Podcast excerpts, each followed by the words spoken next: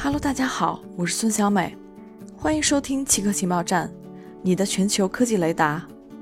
首先插播一则通知：原极客情报站已正式更名为奇客情报站，名字改变，情怀不变。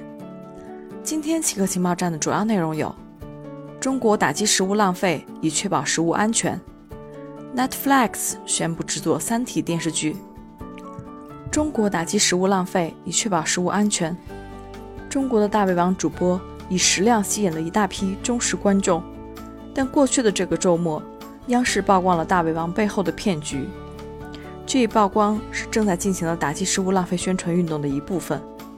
据估计，中国每年的食物浪费高达一千六百万吨，足以喂饱四千万人口。中国社科院最近发表的报告预测，到二零二五年，中国可能面临一点三亿吨粮食短缺。中美贸易紧张局势、新冠疫情和洪灾加剧了对粮食安全的担忧。农业部试图缓解这种焦虑，称中国自己生产了所需粮食的百分之九十五。虽然有足够的水稻、玉米和小麦，但大豆依赖于进口，而猪瘟导致了猪肉短缺。根据美国农业部的预测，中国需要进口九千万吨大豆，国内生产一千八百万吨大豆。Netflix 宣布制作《三体》电视剧。Netflix 宣布将制作改编自刘慈欣《三体》系列小说的原创英文电视剧。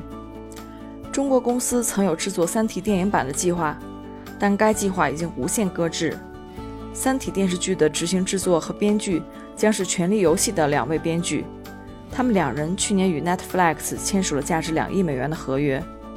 另一位编剧是亚历山大·伍。《星球大战之最后的绝地武士》导演及其合伙人也将担任监制，刘慈欣及其作品的英文翻译刘宇坤将担任顾问。刘慈欣在一份声明中表达了对电视剧创作团队的信心，称他的小说讲述的是一个超越时间以及超越国家、文化和种族局限的故事，一个思考人类整体命运的故事。作为作者，他很高兴看到。